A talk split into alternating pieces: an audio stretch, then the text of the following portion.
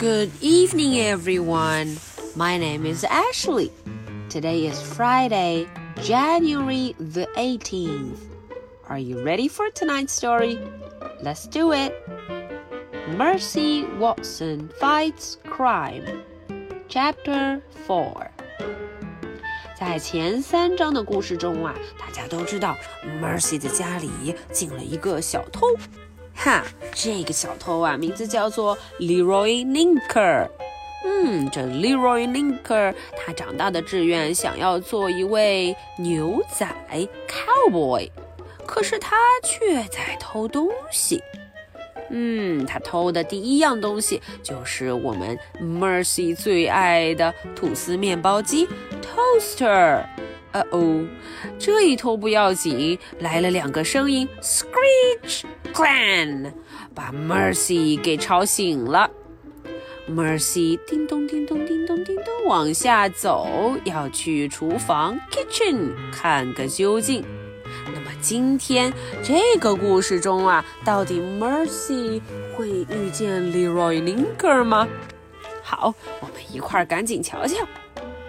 Mercy Watson Fights Crime, Chapter Four. Leroy Ninker 开始拿别的东西了，我们瞧瞧他都拿了什么。Leroy Ninker grabbed the blender. He grabbed the clock. He grabbed the cookie jar. Oh wow！他已经拿了三样东西：blender 搅拌机。blender, clock 闹钟，tick tock tick tock tick tock。Cookie jar，呜，装饼干的罐子，chum chum chum chum cookie jar。呃哦，Leroy 林克开心地说了起来，Yippee yo, yippee yo. He sang as he worked. In you go！哦，他边唱边高兴地说：“啊，走你，把这些东西都装上。”他又拿了什么 ？He grabbed the juicer, he grabbed the teapot, and he grabbed the waffle iron. 哦哇哦，他拿了这么多样东西，嗯，袋子里装的满满当当的。